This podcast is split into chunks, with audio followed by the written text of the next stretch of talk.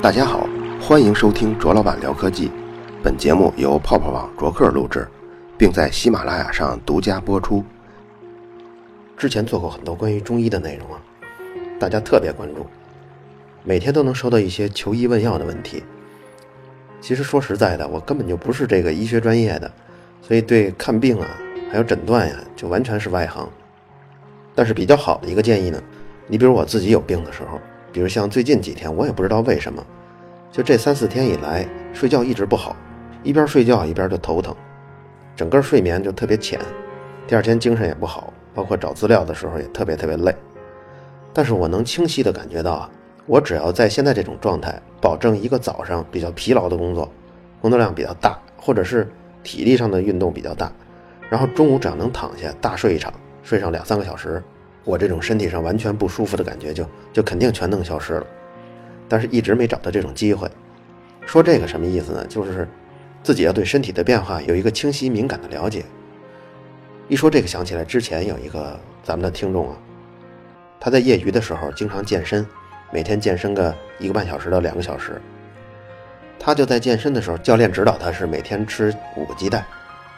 正赶上他开始吃这每天五个鸡蛋的时候，嘴上就开始起泡了。当然被别人一说呢，就说这上火呀，你这得吃牛黄解毒片。结果他就信了，然后他去药店一问，哎呀，这还真便宜，多买点吧，多去点火，因为之后每天都要吃这么多鸡蛋，这么多火都得去呀。所以按照这思路呢，就没少买。接着就每天都吃，坚持吃这个牛黄解毒片。他本人就比较瘦，然后吃这个吧，吃了半个多月的牛黄解毒片，最后到严重的什么程度，就开始天天的腹泻了。练健身最终的目的啊，是要增加那个肌肉的重量，减少脂肪的重量。他本身很瘦，就没有脂肪嘛，所以他只要把体重增加，并且脂肪含量不变，实际上就是增加了肌肉。结果他这一吃牛黄解毒片，天天的腹泻，不但没健壮，还减了八斤。后来正好就在他减了八斤的时候，天天腹泻痛苦不堪的时候，就听到那期叫上火的是是非非了。他一听完了以后，马上就把牛黄解毒片停了。这一停，腹泻就好了。好了以后呢，他私信跟我交流啊，他就把之前这段故事整个给讲给我听。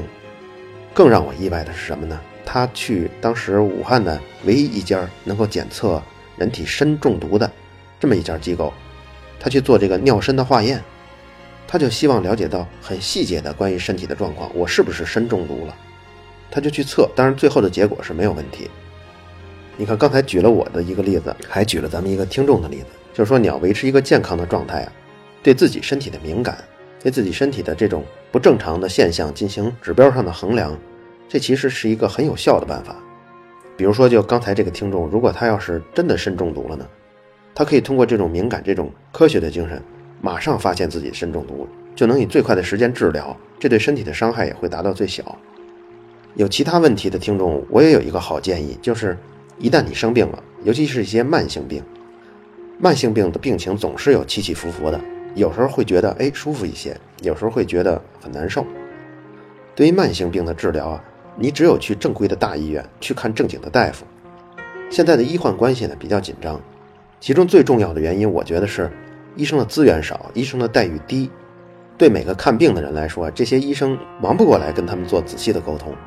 即使你同一个医生看过那么两三次，他甚至都不记得你的病情了。每次都得，你想他每天可能得看几十位病人，你下次再来的时候，他要翻看以前的病历来看你的情况。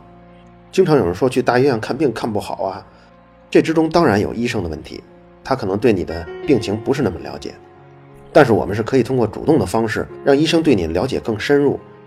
你每次去看大夫的时候，都要把这个自己的病情跟他简单的复述一下。比如他给你的每一个治疗建议，你可以多问一句为什么要这么治。你可以问问他这样治的效果怎么样。除了这种方法以外，还有没有其他更好的方法？比如说便宜的方法怎么治，贵的方法怎么治？你可以在问诊的这四五分钟里头多问几句，哪怕他不回答。尤其是慢性病啊，你经常可能会面对一个医生，在几个月里或者在几年当中，你面对的都是这一个医生。几次你都不断的问，像聊天似的问，这个医生对你的态度也会慢慢转变过来，以后会主动的跟你说一些东西。拿到这些针对自己的病情的医生的解读以后，你再去互联网上再去查相关的病症和解决方法，然后再根据你两次去医院这个间隔时间身体的变化，两方面信息结合在一起以后，你就能知道大夫的每一个举措对你来说会有什么影响。你甚至能猜出大夫的某些举措实际上是在试探你的某种症状。你以这样的方式跟大夫沟通啊，同样严重程度的症状，你要去看医生，你最后得到的这种治疗效果要远远好于平均的水平。虽然我不懂关于每种疾病的细节或者治疗的方法，但是我们看病的时候能成为一个高素质的患者，其实对你的病的恢复是非常大的。那这个问题呢，就回答到这儿。下面这个话题转到新能源车上，这也是一个自己的体悟啊。有一个总的结论，就是新能源车对能源的利用率要远远优于传统的燃油车。这个结论放在这儿啊，谁也体会不到这句话的真正的含义。只有你真正开了以后，你才切身的感觉到这一句。怎么呢？最近呢，我也有了一个新能源车，就是比亚迪的 E 六嘛。最近也入冬了，入冬以后开车的时候，你免不了可能要开空调。但我发现，只要我把这空调全开开以后，这个续航咣咣咣的往下掉啊。你就看着堵车的时候往前蹭个几百米，这续航就掉了一公里、两公里，甚至只开了那么一两公里的距离，结果这续航掉了七公里。怎么说呢？虽然 E 六的续航也不短吧，但看这续航往下掉，看得我这肉直疼。实际这个车的空调的功率是多少呢？是四千瓦的一个热风。你看这个能耗啊，其实并不夸张。但是相比燃油车呢，没人在开车的时候觉得开暖风的时候是费油的。原因是什么呢？传统的燃油车它的暖风并不是主动发出来的，而是把发动机产生的废热导到车厢空间里头，这个废热就足够让车里头暖和起来了。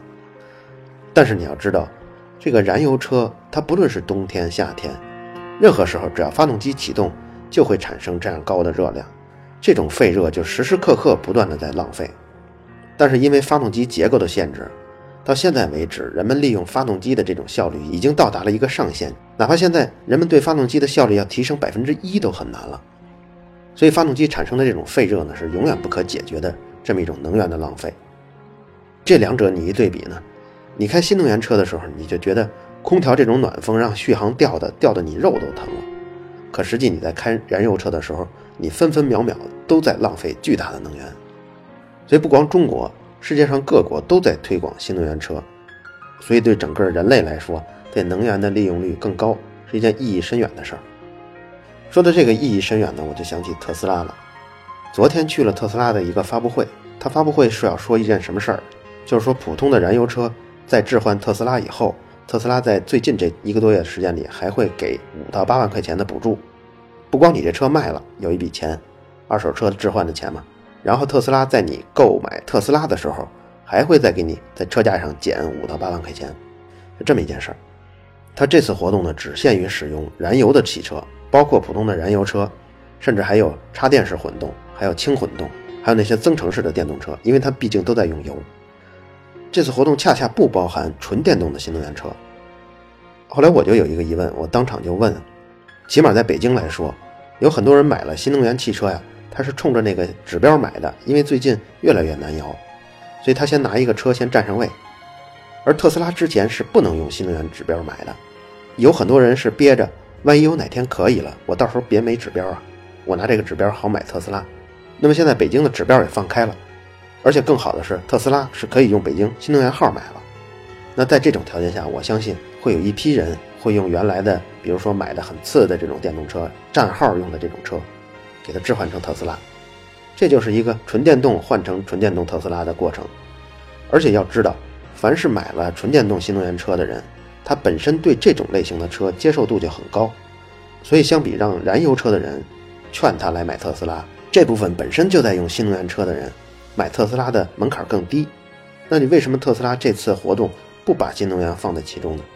原因还挺让人敬佩的，就是特斯拉此次的目的并不是为了增加什么销量。而是为了尽量的减少燃油类型的消耗，所以他只考虑跟燃油有关动力相关的车的置换。按更通俗一点的话说呢，就是放着钱不赚。他一定要鼓励别人把燃油车换成纯电动车，这点还真是不得不让人佩服他运营公司的这种理念呀。说到理念呢，我又想起投资人了。像美国的投资人投资特斯拉，我感觉到现在为止仍然是比较看好这家公司的。可是相比在美国上市的中国的互联网公司，对美国的投资人来说吸引力已经大减了。原因就是在于现在的投资人已经不再受忽悠，O2O o 啊、互联网这些关键字已经让他们恶心了。恶心的根结就在于，所有的这些公司所创新的不是真正的创新，它创新的只是商业模式。而尤其像 O2O 这类的商业模式，在美国前十年已经有人走过了，并且失败的概率是非常大的。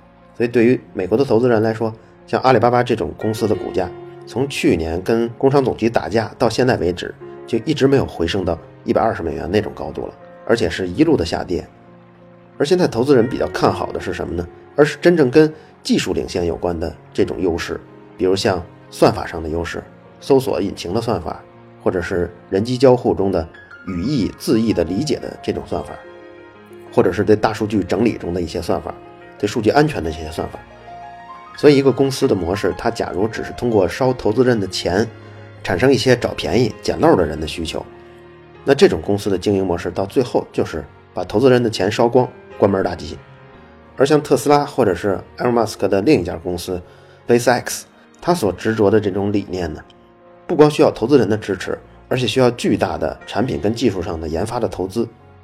你想把一个卫星送到太空中，这个价格要比其他国家的航空局啊把这个卫星送到天空的成本还要低个一半，还要低个三分之一。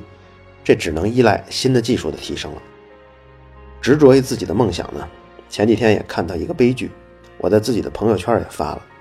这是在 UFC 2013年发生在两个人之间，一个人叫 Anderson Silva。他是巴西人，一个叫 Chris Weidman，他是美国人，两个人都是在这个重量级别顶尖的选手。他们的第一场比赛发生在2013年的4月份。客观来讲啊，Anderson Silva 这个巴西人在整个 UFC 的这无限制格斗的这个联盟中，他的反应速度还有各种技巧，不管是站立技巧还是地面的缠斗技，水平已经是非常非常高了。而且明显可以看出，尤其在反应速度上，他比大部分人都快了那么百分之二三十。这个级别中中等水平的人，如果在跟他打斗的时候，他可以在相当久的一段时间里，他都可以双手不举起来就可以躲过绝大部分的攻击。Anderson Silva 呢，也有一个外号叫 Spider-Man，叫蜘蛛人，因为他手长脚长，反应灵敏。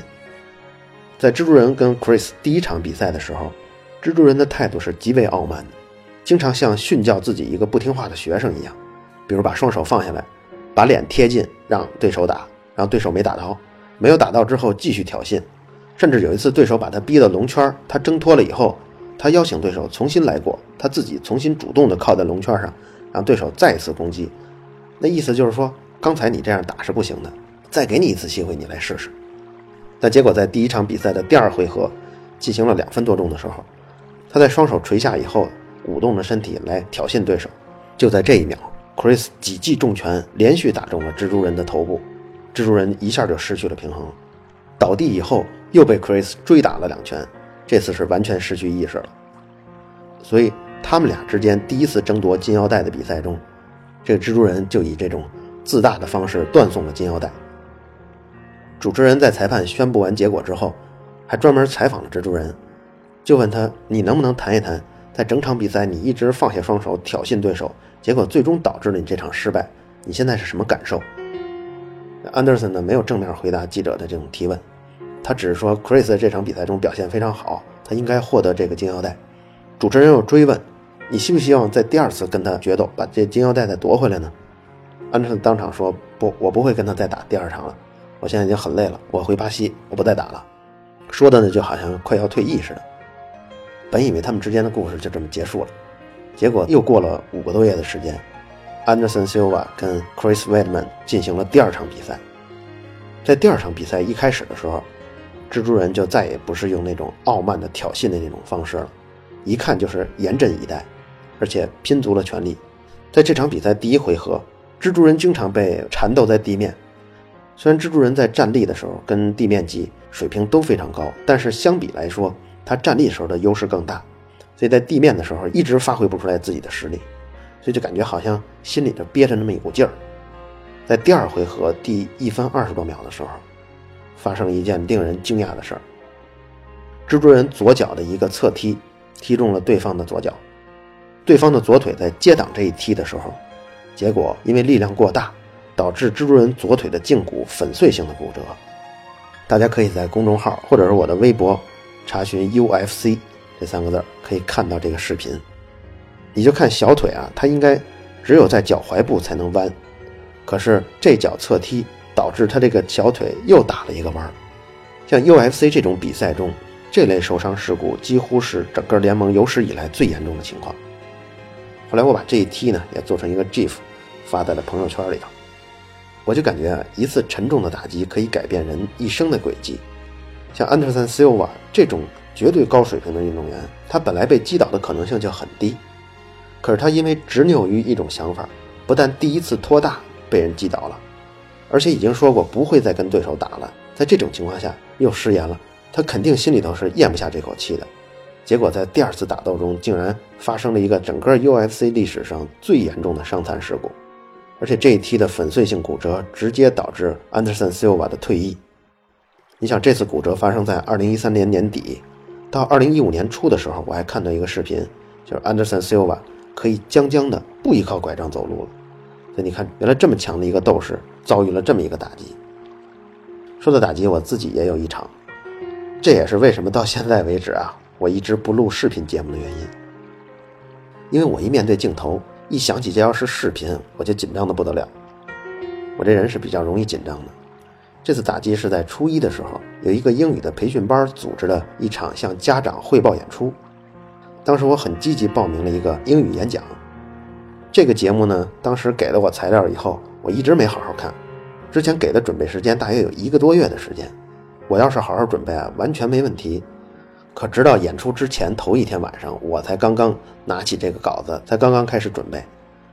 最终呢，要求也不高，其实你只要把这个都背下来就可以了，然后有语气的说出来就可以。但是当时那篇文章对我的难度实在太大了，我就记着那篇文章中好多词儿我根本就不会读，即使花了一个小时把这篇文章怎么读已经顺过一遍了，你要让我再流畅的把这篇文章整个通读下来，都只能说是勉勉强强，就更别说背下来了。所以第二天的演讲结果呢，就可想而知。家长大概在三百多人左右，我就在众目睽睽之下，大约只背了全文的百分之二三十。之后呢，就从兜里拿出之前已经准备好的这个小抄，只好照着上面念。可是念呢，也像我刚才说的，念也念不利索。就这样磕磕巴巴的，最终只念了百分之六七十，我就卡住了。我也不知道为什么，当时我站在台上就我也不说话。我也不走，我什么动作也没有。最后是由主持人尴尬的把我从台上领下来。可是这个舞台呀，又不是专业的舞台，它没有后台，就是一个阶梯教室。所以我呢，在三百位家长的众目睽睽之下，顺着最主要的走廊走出了阶梯教室的大门。我就记着所有的家长的目光，从台上一直跟我到出门。这个经历到现在为止，我讲出来后背都在冒汗。可能也就是因为这个原因。我到现在一看这镜头，我就非常的紧张，说都不会话。最初的时候，这期节目我规划是要说一说奥卡姆剃刀原理在人的进化中的一些例子、一些故事。为什么没说呢？就是因为实际在找的时候，我发现例子呢也不太合适。这还是轻的，关键是连奥卡姆剃刀原理我看过之后，都觉得我所说的含义在一定程度上也违背了这个剃刀原理的初衷。当时我找到一个例子是什么呢？就是说买这 iPhone 啊，有人割肾买，但既然一个肾就能保证人的足够生存，那人为什么会进化出来两个肾呢？你像之前咱们说奥卡姆剃刀原理，就是说如非必须，勿增实体。那勿增实体，这多出来一个肾，它就算增出来一个实体。所以这倒是一个很奇怪的现象，就是我相信，不管是人们做工作，还是我们进化。我们所付出的东西啊，一般都是维持在一个最低线，就是将将及格，在没有其他额外要求的情况下，我们最终得到的一个结果，差不多都是维持一个及格和可以通过的状态。像一个肾就可以及格就可以通过，却多出了一个肾，我觉得这个原因还是挺有意思来研究它为什么会这样。后来查一查，就发现这个原因是这样的，就是我们都是从受精卵一步一步发育过来的。受精卵这个细胞呢，其实最开始的时候，尤其在最开始那个一两周的时间里头，它慢慢的分裂跟演化的这个过程，甚至可以成为一个生命体从原始到现代这几亿年的进化的一个历史缩影。咱们说回这个受精卵，它最初是一个细胞，从这个细胞它会出现两种方向的变化。第一个方向的变化就是数量变多了，这个大家很好理解。第二个方向呢，就是它的分类变多了，而且会越分越细。对于像咱们人来说，当然其他的很多哺乳类动物、爬行类动物都是这样的。这一个受精卵最后会变成一个胚胎，这个胚胎层呢分成三层，当然就顾名思义，内胚层。中胚层、外胚层，对人来说，这个内胚层主要形成的是消化道、消化腺、气管。找这资料的时候，我还看到一个进化生物学这门学科的考试啊，就有这么一道题，说下列哪些器官不是内胚层发育出来的？底下的解答呢，有一个特别好的解释，就你怎么来分辨它是不是内胚层发育的？你就看，假如把人从那个嘴到肛门想成一根管儿，在这根管上的东西。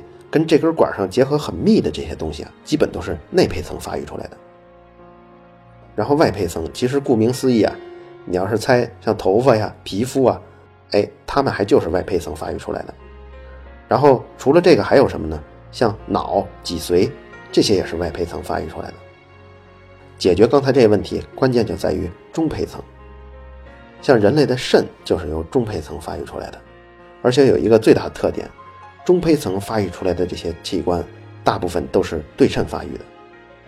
你像人体组织的双手、双腿，就是人能够形成一个左右对称的结构，这个结构中大部分都是中胚层发育出来的，肾也是其中的。所以，按照中胚层这种发育特点，导致了有一个肾，还有另外一个肾，而且这两个肾特别有意思，他们的工作是相对独立的，切掉其中一个，另一个完全正常工作没问题。这个中胚层一发育出来以后，就减轻了内胚层的负担了。尤其是大部分运动的器官都是中胚层发育出来的。中胚层最早是从一种叫扁形动物，再往后渐渐出现了这么一个东西。中胚层这种出现呢，就让生物在运动能力上更强，在活动范围更大，所以它取食的范围就更大。取食的范围一更大呢，导致这种基因啊、这种结合呀，或者是那种变异的可能性就更大了。而且，当运动的范围一大，运动强度一高以后，就给神经系统发展提供了更高的机会。所以至此为止呢，人为什么一个肾就可以正常的生活？为什么还会出现两个肾呢？这个问题就解决了。但还有一个，就是我之前看到的有一个例子，他问的就是，你比如人的食道跟气管它是挨得很近的，中间只有一个像盖子一样的叫会厌软骨，人在吃饭喝水的时候。这个会厌软骨会把气管啪盖上，然后食物就从食管中走。在其他说话的时候呢，就把这个食管盖上，让气管通畅。这种结构导致我们有一个问题，就是在吃饭喝水的时候，这会儿如果要说话要喘气儿的时候，就会被呛着，而且还确实有人是因为这个事儿而呛死的。那么就有人问说，为什么进化有这么的不理想？为什么不把这两个通道变成一个完全闭塞的通道？比如说。没有在喉咙部分成为一根管，而始终就是两个分离的管。这最初的原因呢，也是因为食管跟呼吸道，它们最开始是发育来自于这种胚胎原肠中的一个叫前肠的部分。所以最开始食管跟气管，它们是一个管道。这一个管道在后来不断的发育过程中，比如以人来说吧，它会在发育的第三周，前肠的有一端会渐渐的形成一种沟道。然后这种沟道在随着深入生长呢，就会在这个原本只有一根管道中啊生成一种隔膜，这种叫食管气管隔。生成这种隔膜以后，才在这个原肠的大部分的位置形成两个隔开的管道。但是这个原肠形成沟道的这一端始终没有闭合上，这一侧呢也最终形成了我们的喉咙。所以在喉咙这一部分，食管跟气管是相通的。呃，一个生物不论是不是人啊，它是不可能独立进化出一个完全没有的器官的。比如说，我们人有两条腿、两只手，不论是基因变异还是怎么样，它是不可能突然生出三只手、两条腿的。一切的变化，包括基因突变，都是连续的。如果这个基因突变能够在后续的环境中能够适应环境，那这个突变会保留下来。如果在这个突变的基础上，下一个突变仍然是适应环境的。那么两个突变叠加起来以后，能够继续生存下去。就这样一步一步的，是一个连续的进化，不可能突然出现一个全新的，在从前的基础上从没有过的一个结构。比如说，我原来只有一个消化腔，大部分的这种扁形动物，它们可能是通过皮肤来吸收水中或者空气中的氧气，然后让这些氧气扩散到体液中，然后来吸收氧。这种动物无论如何的突变，它也不会凭空的长出另一个通道来，来呼吸空气，这是不可能的。所以人到现在为止，经常还会被呛到，那就是在进化的过程中，利用原有的材料渐渐生出另一个呼吸道。所以你看，为了奥卡姆剃刀找的这两个例子都没有用奥卡姆剃刀来解释，都是生物进化中的证据跟细节，而不是什么如非必须、勿增实体的东西。找了这两个失败的例子以后呢，我就开始怀疑这个奥卡姆剃刀到底在什么方面才能用得上。我发现这么一种观点是说得通的，就是如非必须、勿增实体这样的一个观念。它并不是一种科学的观念，就是它并不是可证实或者可证伪的东西，它只不过是一种思维习惯上的模式，而这种思维习惯经常跟一些科学家的一些理念，就是追求简洁、追求规律这样的一种思维习惯相吻合，所以经常被一些科学家来引用。这个理论在讨论比较深的时候，我觉得有这么一种说法来解释奥卡姆剃刀是合适的，就是假若有两种理论能够解释同一件事儿。他们的解释力是一样的，他们的解释的细节也是一样的。那么这两种理论中包含假设少的那个优先选择。我觉得所有奥卡姆剃刀的在科学上的解释，直到我们思想习惯上的益处，我觉得仅仅就到此为止就够了。而在具体的科学问题上，证据跟细节的可证实跟可证伪才是唯一参考的标准。这期节目说的比较散。可能跟我最近睡觉比较少，睡眠效果特别差有关系。最后说一个好消息，卓老板聊科技，咱们微信公众号呢，呃，来了一个新的小助理，小助理当然也是小美女了。所以在新版的微信公众号内容中，会有更多的内容是结合当前咱们节目的内容，比如节目中没有谈到的，或者节目中涉及到内容相关的这些视频啊、音频啊。当然，小助理也会试着发一些音频的小故事，希望大家支持他。